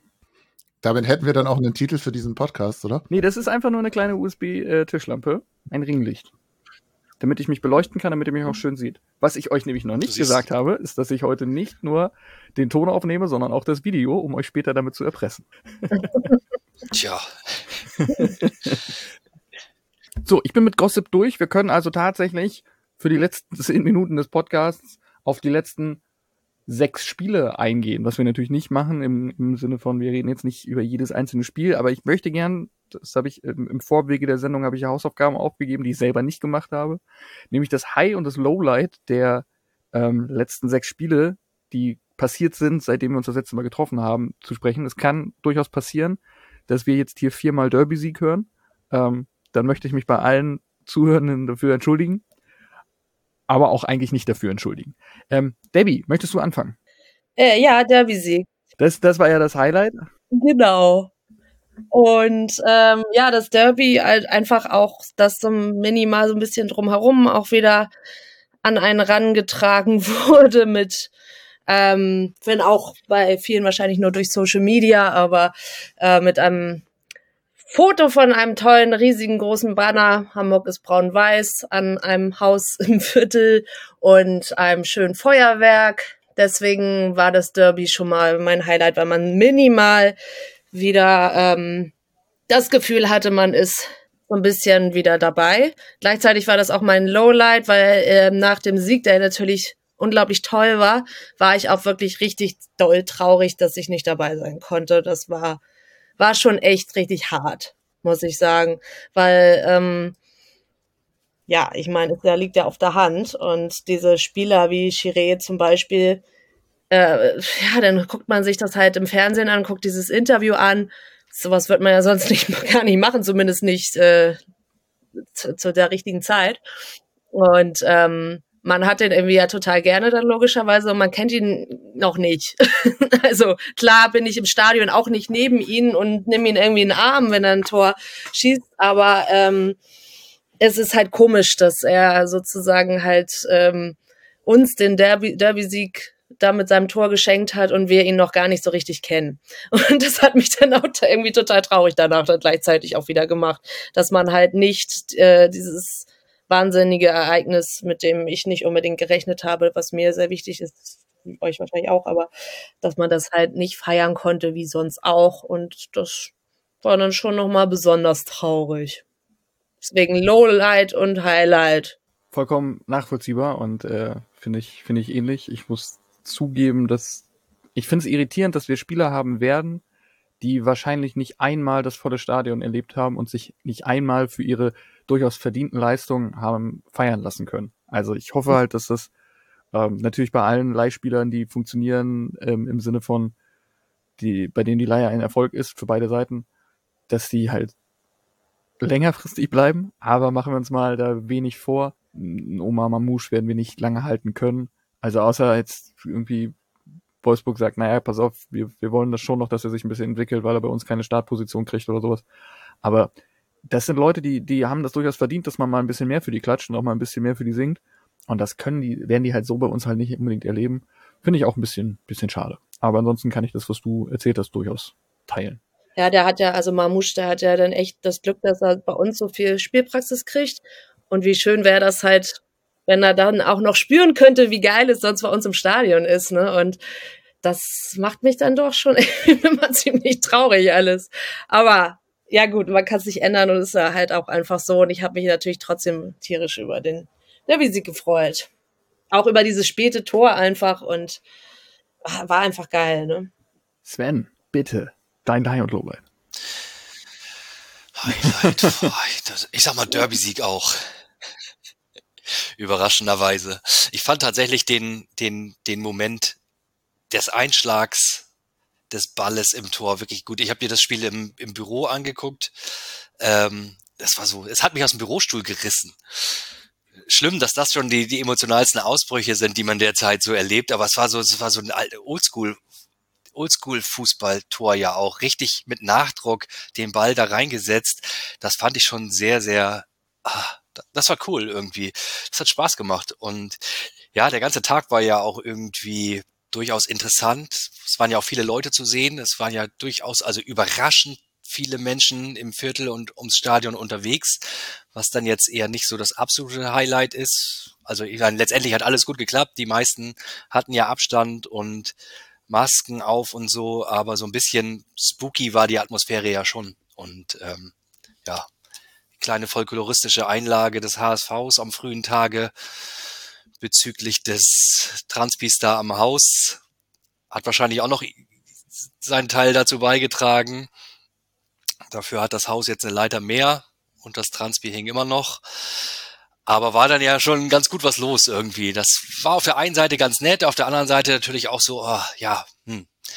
Aber gut, ähm, wenn der Fußball so unvernünftig ist und sein Programm da durchzieht, ist es dann, glaube ich, auch unvermeidlich, dass dann auch äh, die Fans mal irgendwie einen halben Tag das lockerer angehen lassen als sonst. Aber alles in allem hat das ja unglaublich gut geklappt. Und ja, ansonsten ist der Derby-Sieg ja Routine mittlerweile.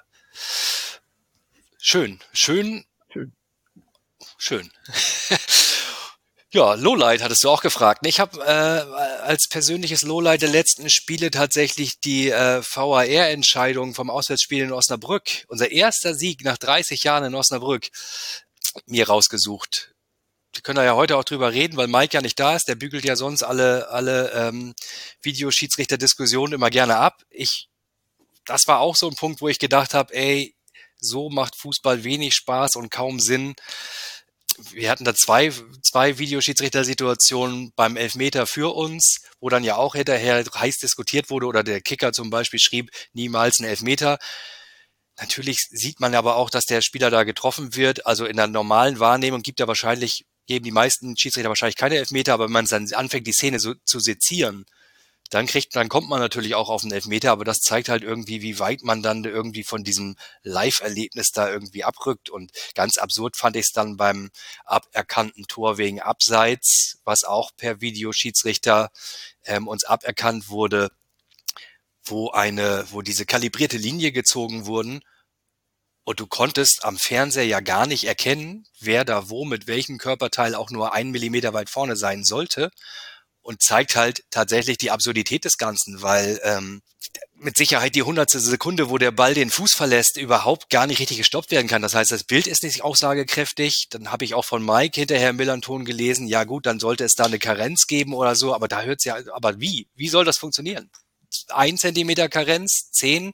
Also die ganze Sache macht überhaupt keinen Sinn und ich bin nach wie vor harter Verfechter der Meinung, das bitte wieder abzuschaffen. So. So. Sebastian, das war meine Abrechnung mit dem Fußball für heute. ja, ich finde es auch ein bisschen lustig, dass diese beiden Situationen, ähm, ähm, ich habe mal gedacht, ich hätte verstanden, dass äh, Situationen auf dem Platz nur dann zurückgenommen werden sollen, wenn sie offensichtlich falsch sind. Das hat bei dem Elfmeterpfiff anscheinend nicht ausgereicht. Ich kann verstehen, dass du in der Bewegung irgendwie auf dem Platz, also so ohne Videoschiri, könnte ich mir vorstellen, dass man als Schiri halt diese Situation sieht, das Einsteigen des Osnabrückers. Das sieht aus wie ein Elver. Sieht es dann halt auf den Fernsehbildern nicht mehr, weil der ja irgendwie offensichtlich eigentlich ziemlich genau vorbeigerätscht und ihn dann mit dem Poppes ein bisschen am Fuß touchiert. Naja. Ähm, aber wenn das keine klare Fehlentscheidung ist, wieso wird dann das Tor zurückgenommen, wo sie irgendwie über so zwei Zentimeter Distanzen diskutieren? Ob das abseits ist oder nicht. Das ist dann doch auch irgendwie so Grauzone, dass man sagen müsste, dann halte ich als Videoschiri halt meine Fresse oder so. Die, die gibt ja relativ häufig in letzter Zeit die Vergleiche zum ähm, American Football. Auch dort gibt es ja mehr als einen Videoschiedsrichter und dort gibt es erst das Ruling on the Field, das heißt, der Schiedsrichter sagt etwas. Dann gibt es den Videoschiedsrichter, der halt sagt, du, das ist nicht so richtig. Und wenn der Videoschiedsrichter nicht zu 100% überzeugen kann, dass das quasi eine falsche Entscheidung war, dann steht die Regel auf dem Feld. Also das, was der Schiedsrichter gesagt hat. Und bei diesem, bei dieser Abseitsstellung ist es halt wirklich so, Ich hätte es nicht entscheiden wollen. So, am Ende des Tages, also Sven, so einen Fernseher hatte ich auch mal, ähm, auf dem man nichts erkennen konnte. Das, das, vielleicht musst du dir einfach mal einen größeren. Ich habe vorhin gesehen, dass Sven sehr, sehr intelligent aussehen kann, wenn er eine Brille trägt. Vielleicht hättest du die einfach mal aufsetzen müssen. Ich weiß es nicht genau. Aber es war wirklich, also schwierig zu, zu beurteilen. Und dann kann man auch sagen, dass diese langen Diskussionen das Ganze halt ad absurdum führen, weil eigentlich soll es ja den Fußball gerechter und schneller machen und das passiert halt einfach nicht. Sebastian? Ach so, ja, ich war eigentlich auch schon fertig mit meinem Zustimmen zu Sven, aber eben, ja, grundsätzlich ist es natürlich ähm, einfach dieses Videoschiri-Ding. Ich bin ja auch grundsätzlich gar nicht mal so abgeneigt von der Idee und ich finde das, wie es im US-Sport funktioniert mit diesem Ruling on the Field versus eben, ähm, wir haben deutliche Belege dafür, dass das Quatsch ist, so ungefähr auch in Ordnung, aber es, es wird halt nach wie vor so komplett wirr und seltsam und doof umgesetzt einfach. Dann werde ich jetzt noch mein High- und Lowlight los. Mein Highlight war auch übrigens ähm, das Osnabrück-Spiel. Und zwar Guido Burgstaller, der Oma Mamouche zur Ordnung ruft. Guido Burgstaller sucht selber den Abschluss. Oma Mamouche steht halt daneben, wird von ungefähr 14 Spielern äh, vom VfL Osnabrück bedrängt und bedeckt und beschwert sich, dass er den Ball nicht zugespielt bekommt. Und Guido Burgstaller erklärt ihm dann ganz kurz auf dem Platz, wie Fußball funktioniert. Also es ist überhaupt nicht das Problem, dass, dass er sich beschwert, dass er den Ball nicht kriegt, sondern dass es in dieser Situation überhaupt nicht die Möglichkeit gab, ihm den Ball zuzulegen. Und das hat er ihm auf dem Platz auch direkt mitgegeben und er hat ihm gesagt, dass er ihn sicherlich gerne zukünftig auch wieder den Ball zuspielt, wenn da halt nicht 28 Leute um ihn rumstehen. Das fand ich persönlich schön und so beschissen die aktuelle Situation ist, ich glaube, im realen Leben hätte ich das nicht mitbekommen. Ähm, deswegen bin ich, bin ich froh, dass die Kamera das direkt aufgezeichnet hat und diesen Mann noch ein bisschen mehr in mein Herz reingedrückt hat, als es ohnehin schon war. Finde ich, finde ich gut. Finde ich, das war so ein bisschen mein, mein Highlight. Wobei wir das an eine ganze, jetzt können wir endlich hören, was die Leute sagen. Ähm, also es gibt eine ganze Reihe an großartigen Dingen, die da passiert ist, aber mein Highlight ist wirklich dieses Guido Burgstaller erklärt Oma Mamouche, wie Fußball funktioniert. Großartig. Ja, und ähm, Lowlight ist, kannst du auch genauso viel aneinander rein. Es sind keine Leute da. Wir können niemandem sagen, dass wir ihn gut oder nicht so gut finden.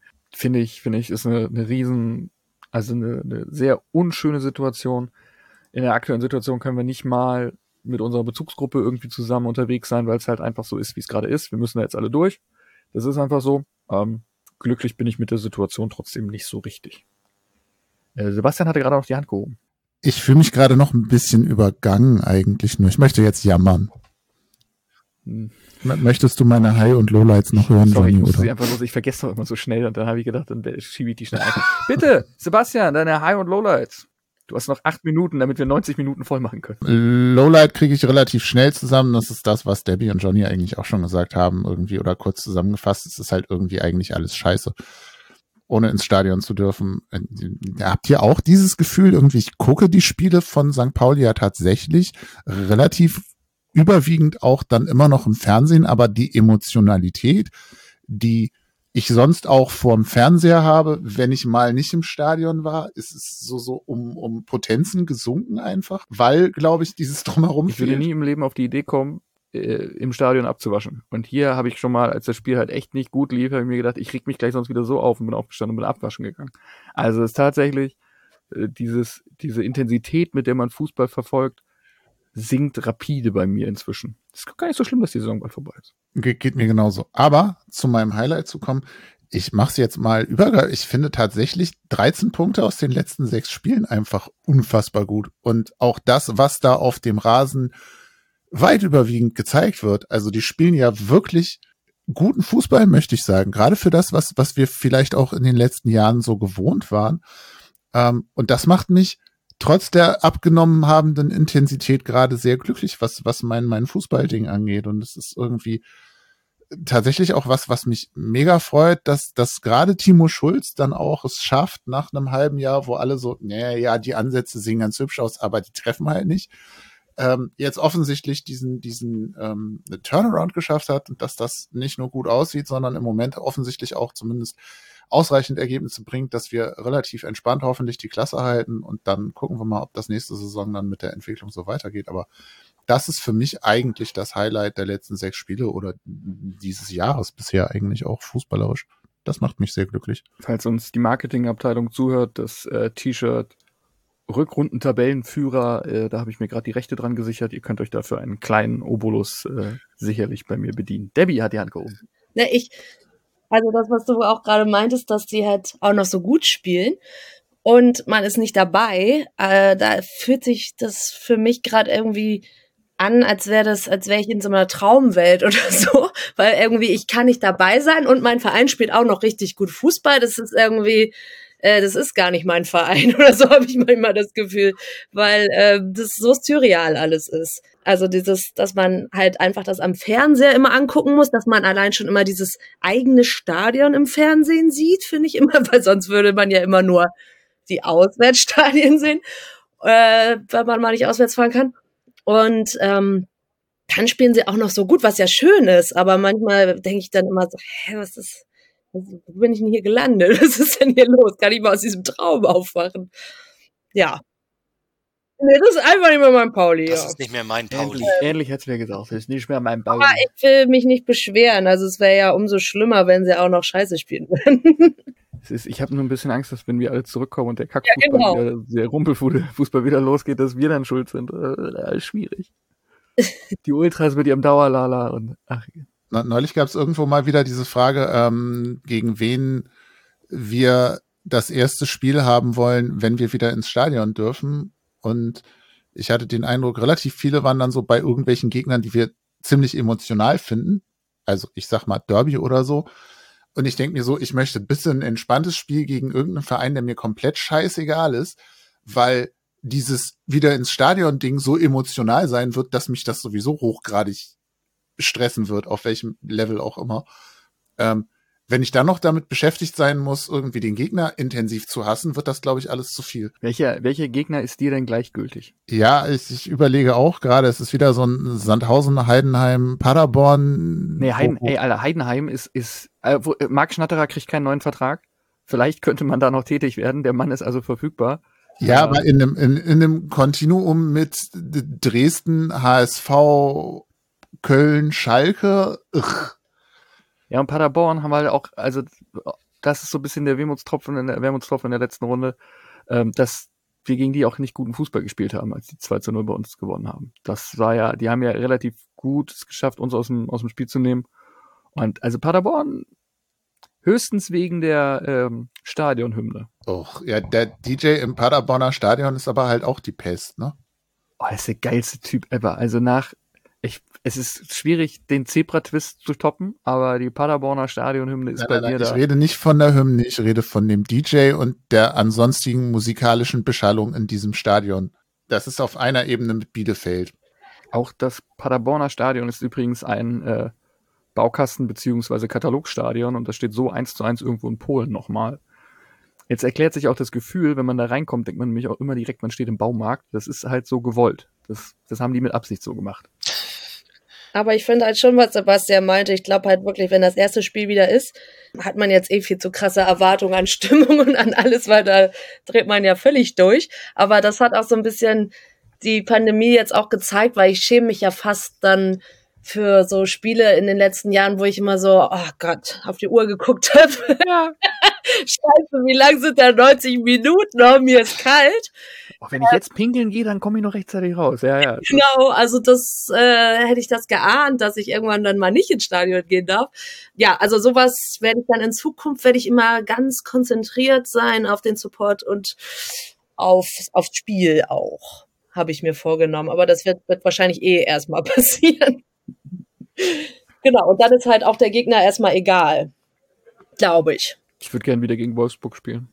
okay, Und Oma Manu schießt für uns die drei Tore zum Sieg. genau. Kann man, kann man machen. Also das, wenn ich jetzt so überlege, wo ich halt die wenigsten Ambitionen, Animositäten, keine Ahnung was dagegen habe, das, Wolfsburg ist mir halt egal. Alter, hast wie du kann man mal, die- wie hast du kann man mal, die denn nicht die haben ja einen? Gastgrill bei sich am Stadion und die Bratwurst und die Currywurst da, die ist echt gut. Ist es so? Ja, ich mag eigentlich, ja, Siehst- hm, ich mag die Wölfi-Kurve, aus musikalischen Gründen. Immerhin. Aber der Rest, ey. Ich kann, jetzt kann ich, kann ich mich auch outen. Also meine Mutter ist, ähm, ist Grundschullehrerin und ähm, der VfL Wolfsburg kriegt dann nicht unbedingt immer sein Stadion voll und hat deswegen verschiedene Kooperationen, unter anderem mit Schulen da vor Ort. Und ähm, meine Mutter bekommt ab und zu mal Karten dann für die Klasse, dass sie dann da hinkommen, wenn halt das Stadion voraussichtlich nicht ausgefüllt ist. Und ich bin dann auch ein oder zweimal als Begleitperson mitgefahren und habe mir dort tatsächlich Spiele angeguckt wie VfL Wolfsburg gegen Bayer 04 Leverkusen. Und das, Freunde, das ist harte Kost. Da lernst du halt wirklich Gleichgültigkeit gegenüber dem Fußball. Und deswegen bin ich völlig okay damit, wenn Wolfsburg kommt, weil die mir egal sind. Sebastian? Ich halte eigentlich nur eine 4 hoch. Ich dachte, die 90 Minuten sind rum und ich gebe dir jetzt noch 4 Minuten Nachspielzeit. Das, das ist nett, Dankeschön. Ähm, nee, aber das, das wäre so ein Gegner, bei dem ich mir sagen würde, der ist mir wurscht. Äh, dann zum Abschluss äh, sei noch gesagt, auch wenn eFootball in der ähm, geneigten Zuhörerschaft vielleicht nicht ganz so äh, bekannt, beliebt oder auch hier wieder beim Thema egal ist, ähm, herzlichen Glückwunsch an die E-Footballer, die deutscher Vizemeister geworden sind. Äh, das lief tatsächlich im Fernsehen, habe ich gesehen. Und ich, daran habe ich auch gemerkt, dass diese Pandemie unglaubliche Dinge mit mir macht. Ich habe mir tatsächlich fremde Menschen angeguckt, die auf der Playstation ein Spiel spielen, das ich selber nicht spiele. Und war Intuit. Also das war Es ist wirklich durchaus also Zeit- entertaining. Man kann das gucken, ne? Es ist an der Zeit, dass wir wieder rauskommen. Es muss irgendwas passieren. Ich kann, ich kann nicht mehr. Das Aber hey, bald so nicht. Vizemeister im Finale gegen Heidenheim. Da kommen wir wieder dahin. Das sind nämlich alles. Naja. Bestimmt hat der Schnatterer da auch dir Das. irgendwo hat er seine Finger da drin. Das ist wirklich die eigentlich Die Pandemie tut uns allen nicht gut. komische Sachen im, im Fernsehen. Das ist alles nicht so feierlich. Oder alles. Ich zusammen. bedanke mich auf jeden Fall dafür, dass ihr alle hier wart. Wir haben wieder großartig äh, miteinander über 90 Minuten sprechen können. Es hat mir sehr viel Spaß gemacht. Ich hoffe euch auch. Den ZuhörerInnen da draußen, ähm, neben der geplanten Sondersendung zum Thema Rasen, Rasenpflege und äh, Rasenverteilung sind wir natürlich immer daran, ähm, möglichst viele interessante Themen zu finden. Wenn ihr sagt, uns interessiert etwas besonders, dann lasst uns das gerne zukommen, informiert uns da. Wenn ihr sagt, wir wollen gerne mehr hören über das Thema äh, Frisuren bei Fußballern oder was macht der Fanladen eigentlich? Brauchen die einen Haus- und Hoffriseur? Ich komme über das Thema nicht mehr weg heute. Ähm, lasst uns das gerne zukommen, schreibt uns da gerne, ähm, informiert uns und wir versuchen dann, das dementsprechend zu holen. Außer es sind Expected Goals, dann müsst ihr alleine mit Tim halt vorlieb nehmen. Gut, vielen Dank für die Aufmerksamkeit. Wir sehen uns demnächst. Also sehen nicht, aber hören uns wahrscheinlich. Bis dann und tschüss. Tschüss. Macht's gut, ciao.